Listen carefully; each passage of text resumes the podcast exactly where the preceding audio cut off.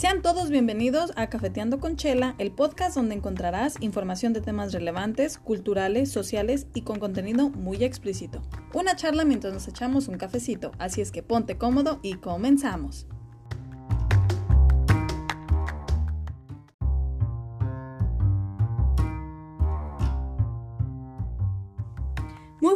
Chicos del coro, bienvenidos a Cafeteando con Chela de nuevo. Estoy muy feliz de estar aquí eh, haciendo este podcast para que se enteren de muchísimas cosas y hoy empezaremos con una frase que dice así. La grandeza de una nación y su progreso moral pueden ser juzgados según la forma en la que tratan a sus animales. Esta frase es de Gandhi y tiene muchísimo que ver con el tema del día de hoy. El tema del día de hoy es, durante la pandemia, cómo es que han sobrevivido los circos. Y también vamos a hablar de qué impacto tuvo la Ley General de Vida Silvestre. Hoy les estaré presentando una entrevista que realicé el fin de semana este, a, una mujer que en mi opinión es una mujer muy entregada a su trabajo, es gimnasta, es preciosa, es en pocas palabras una chingona de chingonas. Y esta mujer pues trabaja en un circo de México y nos va a contar por medio de esta llamada que pues cómo la están pasando, cómo, cómo le hicieron, cómo fue que cuando se enteraron de la ley y más aparte de que se estaba viniendo esto de la pandemia, cuáles fueron como sus expectativas, qué fue lo que, lo que les pasó por la cabeza, eh, qué pensaron en hacer para sobrevivir y cómo es que la están haciendo ahorita mismo en México para sobrevivir, alimentarse, siendo que es un circo familiar, ¿no? Que todos dependen de eso. Entonces, pues aquí les presento la entrevista con Yanni.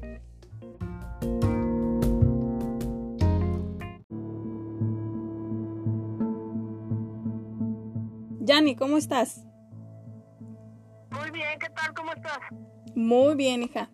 Oye, quiero que me digas cuál es tu nombre completo. Mi nombre completo es Yaníndore Yacaranday Ríos García. Ok. ¿Cómo se llama al circo al que perteneces y cuál es tu función? El circo se llama Circo Oriental, es familia Ríos. Ok. Eh, mi función es contorsionista y trapecista, pero mi Ok. fuerte pues es más el contorsionismo. Ok. Y viene siendo. eh, el, el circo viene siendo. Tus, tus padres, toda tu familia es dueña del circo? O sea, ¿es un, es un circo Sí, familiar? el circo es, el circo es de mi papá. El circo pues básicamente es un circo familiar. Trabajamos lo que vienen siendo mis hermanos, mis cuñados, cuñadas y yo. Mis papás y somos todos. Ok.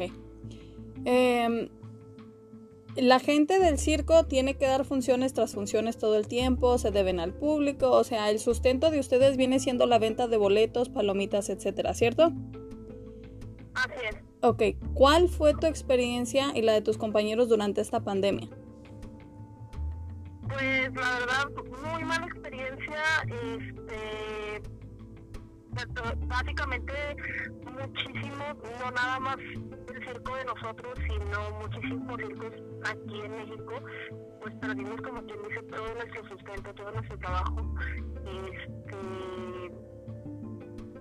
tuvimos que buscar otros trabajos porque realmente pues, ya tenemos casi siete meses sin trabajar Ujú, por esto de la pandemia. Entonces sí, sí nos afectó bastante en lo que es lo económico, ujú. pero pues yo creo que todos los de circo somos bien entrones para todo y pues hemos buscado trabajo en lo que se pueda, este, algunos de albañiles, otros como por ejemplo en mi caso he buscado trabajo en el maquillaje, he estado hasta en una cocina y pues no, no hay que olvidarnos. Sí, pues sí, yo digo que a todos nos afectó, pero digo, todo lo que viene siendo la gente que depende de, de otra gente, este, de, no sé, por ejemplo, también me he puesto a pensar en la gente que vive, que vive en la calle, ¿no?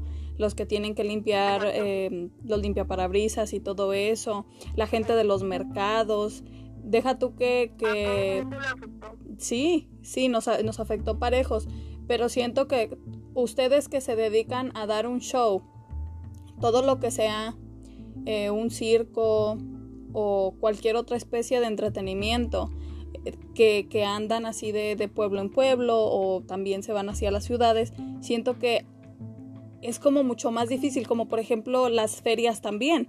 Entonces yo estaba pensando ¿cómo es, cómo es que, que, que ustedes llegan a pues a tener un sustento después de, de todo esto que pasó, ¿me entiendes?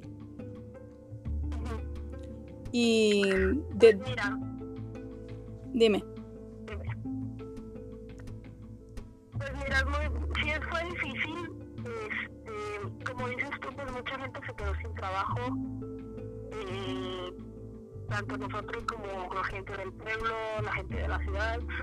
Entonces, para nosotros recobrar, ahora sí que el- cuando nosotros empezamos a trabajar de nuevo, va a ser aún más difícil. Sí, porque pues, la- mucha gente está sin trabajo, nosotros como dices, pues dependemos del público, si la gente no tiene trabajo, no tiene dinero para ir al circo, por lo tanto pues nosotros no, ok. no tenemos entrada. Ujú. Ahora, en diciembre del 2014, la Cámara de Diputados y Senadores aprobaron la Ley General de la Vida Silvestre y el 8 de julio del 2015 fue cuando se exigió que ningún circo debía usar animales en sus espectáculos. Cuando esta ley se efectuó, ya que por fin se dijo, ¿saben qué es que sí, sí se va a realizar? Y empezaron, por ejemplo, a exigir los animales o, o cosas así.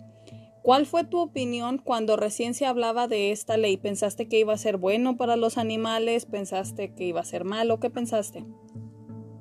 Mira, yo siempre estoy a favor de no maltratar a los animales, Ajá, para mí el maltrato animal no es, no es algo con lo que yo estoy peleada, ¿sabes? ajá, Pero en este caso, yo estoy totalmente de acuerdo y voy a seguir estándolo siempre, en que los animales nacidos en cautiverio se tienen que quedar en cautiverio, por el simple hecho de que un animal nacido en cautiverio, en este caso en el circo, este, no saben cazar, no saben pues, vivir en, la naturaleza, no tienen conocimiento, están acostumbrados a que uno los bañe, o que uno los limpie, les limpie la jaula, a que uno los alimente, no saben cazar, no se saben mantener con vida ellos solos. Entonces, para mí, yo siempre voy a decir, un animal nacido en cautiverio en el circo o en cualquier otra parte, tiene que estar en cautiverio siempre, porque están acostumbrados a estar así.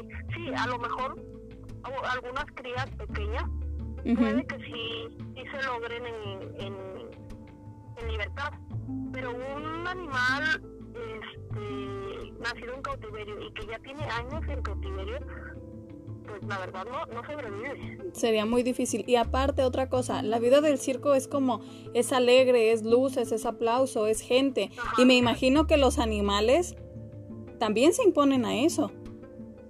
Sí, los animales están acostumbrados al cariño del público, al cariño de nosotros, porque es como, por ejemplo, alguien en su casa, tú tienes un perro y lo quieres, lo adoras, un gato igual, este, le da todo tu cariño, igual nosotros a, a- a los animales que teníamos, le dábamos igual el cariño, el mismo cariño que tú le das a un perro o un gato es el cariño que nosotros les brindábamos a ellos, entonces los animales también sienten. Ahora, cuando pasó lo de esta ley, ¿qué fue lo que ustedes tuvieron que modificar en el circo después de que pasó? O sea, cuando ya tuvieron que entregar los animales, ¿qué fue lo que ustedes tuvieron que cambiar de sus, de, de sus númer- números este, eh, ahí en el circo?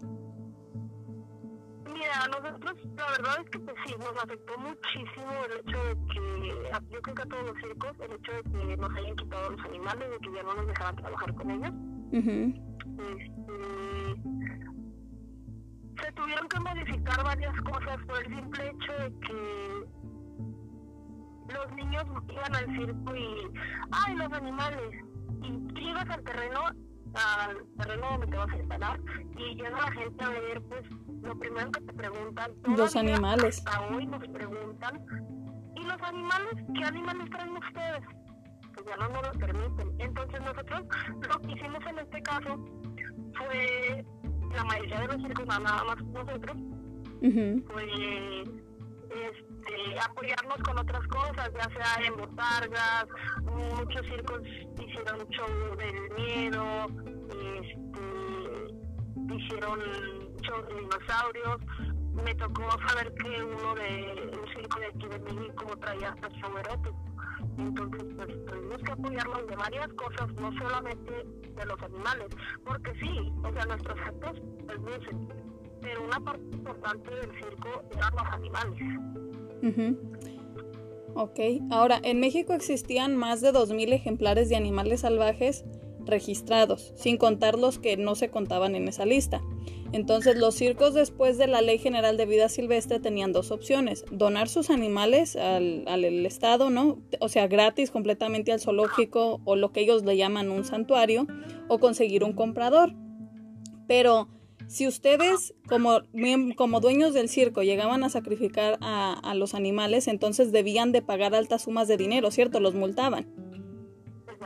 Ok, mi pregunta es, si la ley se hizo para protegerlos a toda costa, cuando los vendieran, ¿quién puto se supone que iba a verificar que no terminaran con un maldito abusador de animales, con un este, eh, con alguien que los disecara, con alguien que, que, fuera nada más cazador, o sea, que tuviera el campo abierto para poder nada más eh, liberarlo, que se echara a correr y entonces empezar a cazarlo? ¿Sí me entiendes? ¿Cuál, cuál fue el punto? este caso es el Partido Ambiental de Partido Verde. Este, supuestamente ellos eran los que se iban a hacer cargo de que los animales no terminaran en mal estado, no terminaran donde no debían, este, que se tuvieran bien construidos, bien bañados, tuvieran un buen hábitat, eh, si se necesitaban liberar, se, serían liberados, pero con supervisión. En este caso todo esto supuestamente lo, lo iban a hacer los del Partido Verde que son los que echaron para adelante la ley desde un principio. Sí, pues el punto de, de toda esa ley y ese desmadre que traían era que no sufrieran los animales, que no fueran maltratados, pero entonces es si a ellos les correspondía, a mí se me hace que esa ley fue como como una de esas leyes que tanto avientan nomás en el aire y al último, al último se lavan las manos de, de cualquier cosa que resulte afectando la ley que ellos impusieron.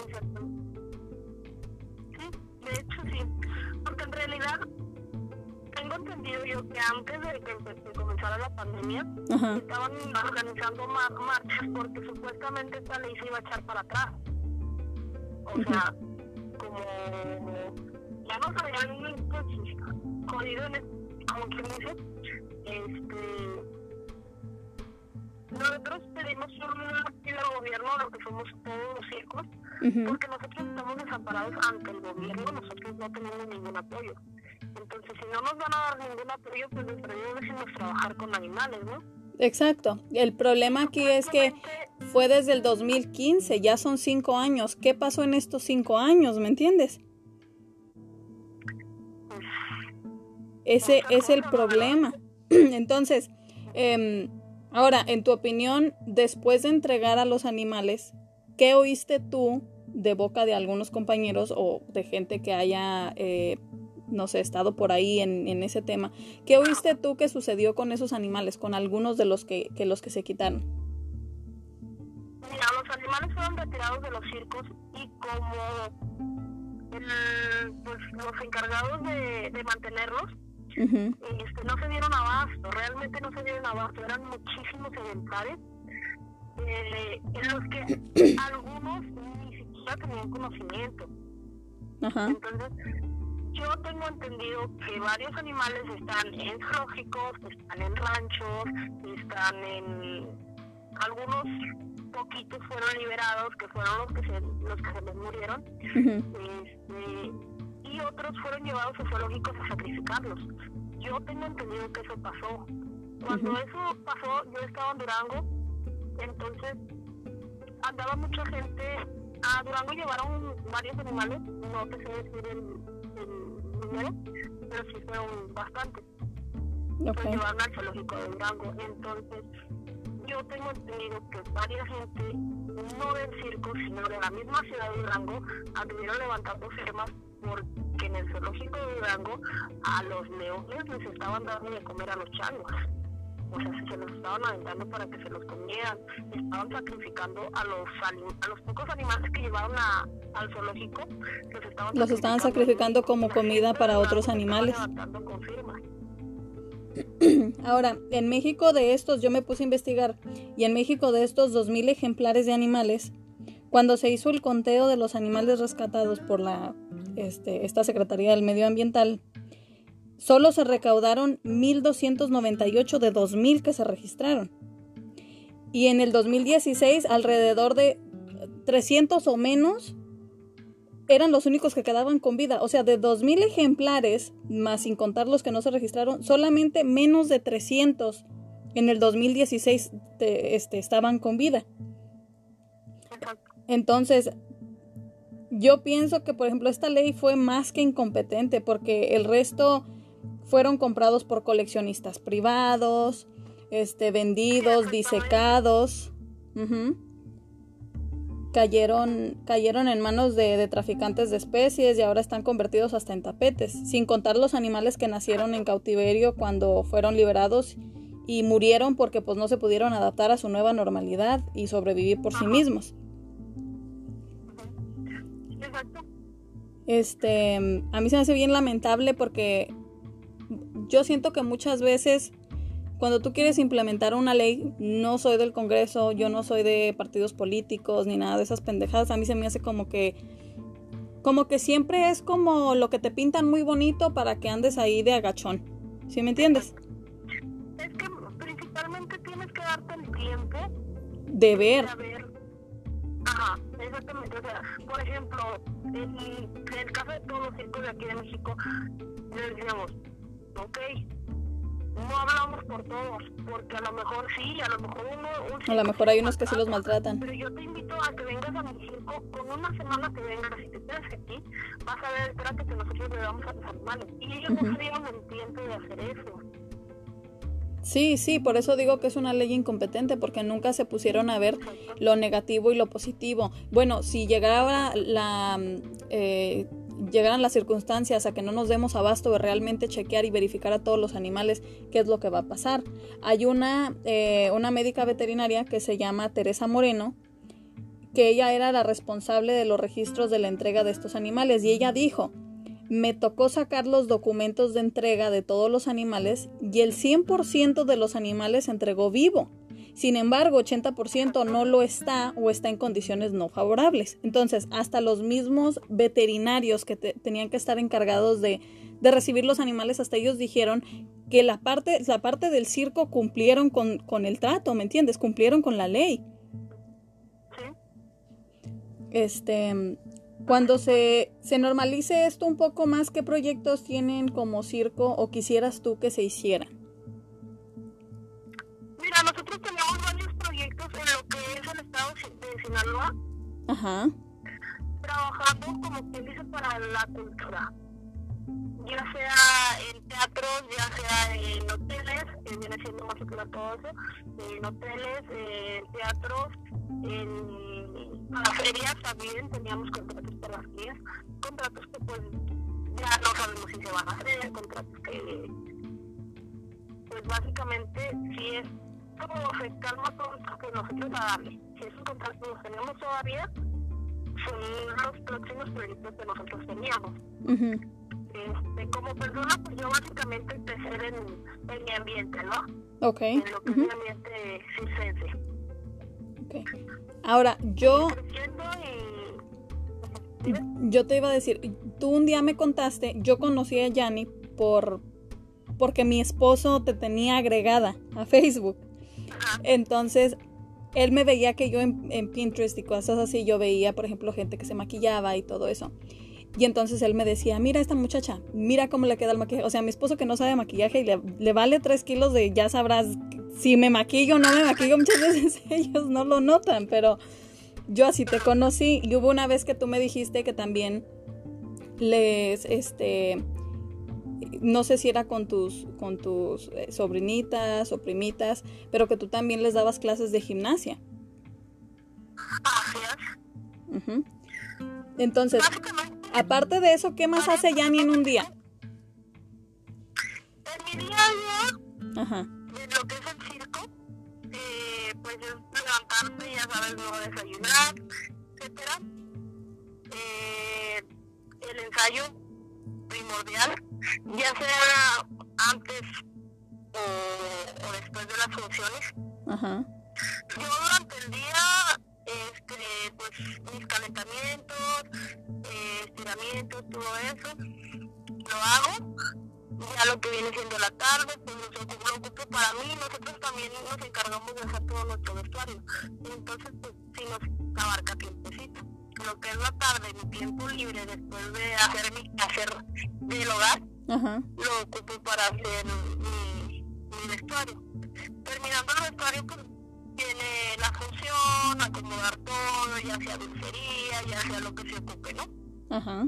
Eh, terminamos la función y lo que somos, pues básicamente todos ahí, los únicos que no son mi papá y, y mi mamá, Este, nos vamos para dentro del circo, ya sea unos se ponen a hacer ejercicio, otros nos ponemos a ensayar, a practicar nuestros números, y otros, por ejemplo, yo, mi hermana, nos ponemos a, a darles clases a las niñas, Ok. que en este caso tenemos tenemos cuatro niñas, siendo una de dos años, tres años, eh, seis años y diez años. Son las niñas que ahorita tenemos entrenando. Ok. Y en este, en este ajetreo de trabajar para el circo, ¿qué cosas no sabemos del circo? Algo que, que se mire así como muy fácil, que nosotros veamos haciendo una presentación, pero que tú como persona que lo haces dices, hijo de su madre, esto sí de plano, sí la pienso. Cada vez que me aviento a hacer esto, sí la pienso. Pues mira, básicamente yo creo que todas las personas de circo le perdemos el miedo a lo que hacemos. Ujú.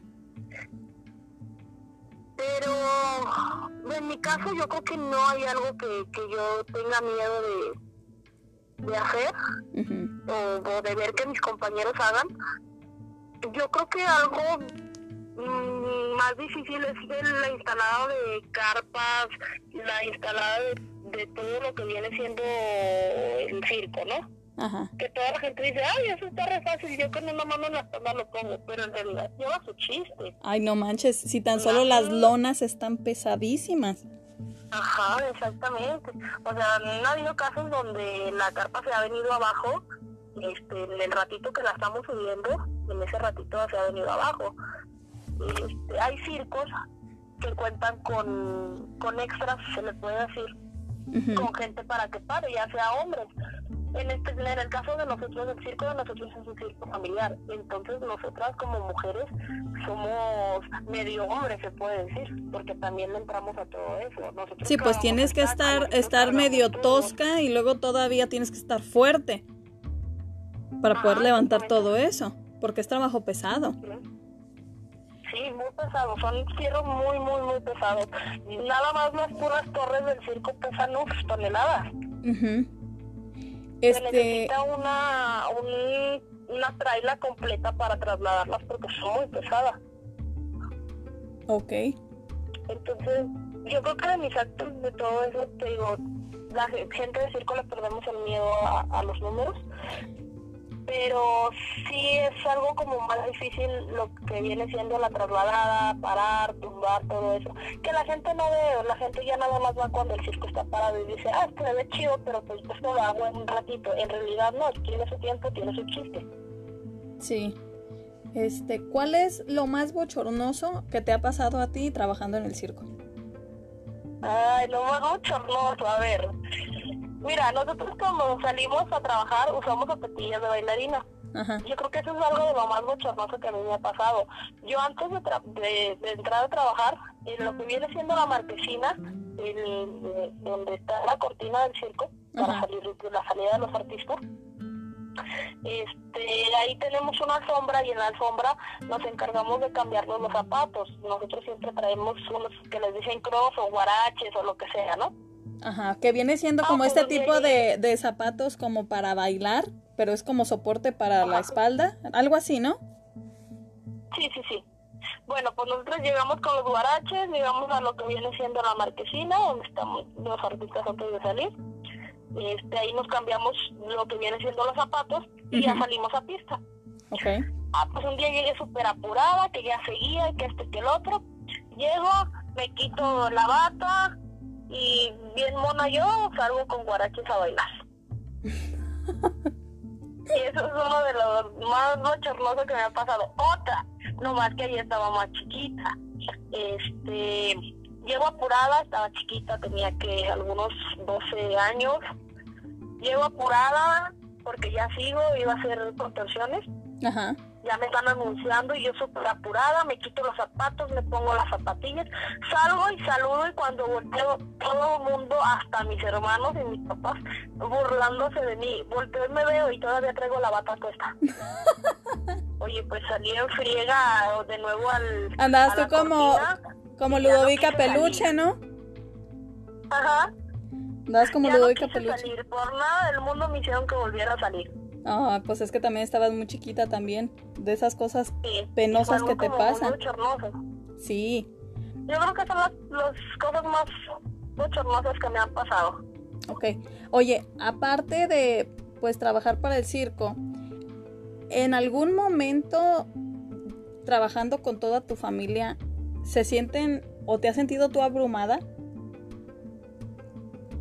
O sea, que tú digas, Eh, eh, que a veces digas, ay no, es que hoy mi hermano me cae muy gordo de plano y no lo quiero ver, o que se peleen no, por sí. ahí. Fíjate que yo creo que nosotros... Es como una familia, somos ¿no? Una casa. Sí. Somos una familia. Entonces, pues tenemos nuestros días malos, tenemos nuestros días buenos, tenemos días en los que no nos podemos ni ver. O sea, nos hemos agarrado a decirnos palabras, hemos durado días sin hablarnos, trabajando en el mismo ambiente, trabajando en lo mismo, no nos hablamos porque estamos peleados, con mi- ya sea con mis hermanos, con mis papás, o me ha tocado gente que arriman, o sea, trabajadores o así, con los que también he tenido este, broncas y así. Ajá. Ok. Este, ¿qué movimientos apoyas? Pues mira, yo básicamente no soy muy de apoyar, yo me, me centro en, en lo que viene siendo el ambiente de nosotros, Ajá. pero pues apoyo mucho lo que es el movimiento LGBT. Ajá. apoyo los movimientos feministas, aunque no lo soy, aunque no este, esté de lleno en eso, pero sí lo apoyo. ujú. Y obviamente, como dijiste, todo lo que tenga que ver con protección de animales. Obviamente, claro que sí. Ok. Este, ¿algo más que quieras decirle a la gente que te, que te escucha? Promocionar tu circo, por ejemplo, decir dónde, dónde estás en este momento. Actualmente estamos en Mazatlán, Sinaloa, México. Ok. Este, nosotros aún no empezamos a trabajar, el Estado todavía no nos da el permiso de- del trabajo, pero pues lo que yo les pido a toda la gente en general es que cuando ustedes vean un circo, por favor apóyenlo, porque pues detrás de una alegría, detrás de uno que siempre sale con una sonrisa a la pista, no saben por lo que uno pasa, por lo que uno tiene que cargar. Este, entonces, cuando vean un circo, por favor, vayan, apóyenlo, eh, tanto con un pliego de aplausos, tanto pues en lo económico, si se puede. Eh, pues nada, que vayan mucho al circo, la verdad, se los agradeceríamos mucho. Ok. Pues Yanni, muchas gracias por la entrevista. Me da mucho gusto saber de ti, que estás bien. Hubo un rato que no nos hablamos y no sabía de ti porque quité Facebook y quité todo. Pero me da muchísimo gusto que, que dentro de todo lo que está pasando, pues les vaya bien, que estén bien de salud tu familia y tú, que le sigan echando ganas a pesar de que pues seguimos en cuarentena. Y pues sí, apoyen al circo, apoyen todo eso porque uno va y uno disfruta como, como una película, ¿no? Tú agarras tus palomitas, te Exacto. sientas cómodo, ves tu, tu, tu función y, y ya, o sea, agarras tus cosas y te largas. Pero la gente que se queda ahí, a lo mejor ese fue no nada más el sustento, fue a lo mejor el dinero para pagar una cirugía, fueron medicamentos para un niño de los que están ahí, este, es la comida a lo mejor para todos los que se reúnen en una mesa, ¿me entiendes? Y todavía a eso hay que sumarle, pues para mí, tú- eres una mujer muy, muy centrada en lo que haces, pues muy chingonzota, la verdad, porque tienes que echarle muchas ganas todo el tiempo. Esté como esté, tú tienes que poner una buena cara y tienes que dar el 100% todo el tiempo en cada show que des. El show debe continuarlo. Sí. Sí, y es muy fácil decirlo. Y todas dijeras, bueno, pues nada más en Broadway porque hacen su pues, pues sus, números mucho más grandes y es mucho más costoso. Pero la realidad es que ha de ser un esfuerzo enorme, estén como estén, tener que dar el 100%, se vendan los boletos que se vendan ahorita durante la pandemia. Exactamente. Ok. Pues muchas gracias, hija. Muchas gracias por la entrevista. No, no, por nada. Cuídate mucho. Igualmente, muchas gracias por invitarme. Pues como escucharon, ahora sí que el remedio estuvo peor que la enfermedad. Yo siempre he pensado que todo a un extremo es malo y puede tener consecuencias mucho más desastrosas. Este es un gran ejemplo.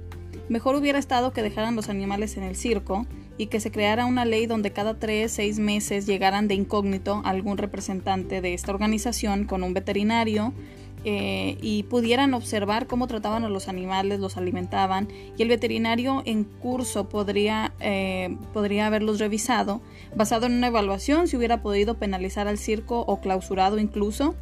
Pero los políticos de cualquier problema aparentan dar soluciones sin el más mínimo propósito. Los son cortinas de humo, son para persuadir a la gente de que ya cambiaron, en fin.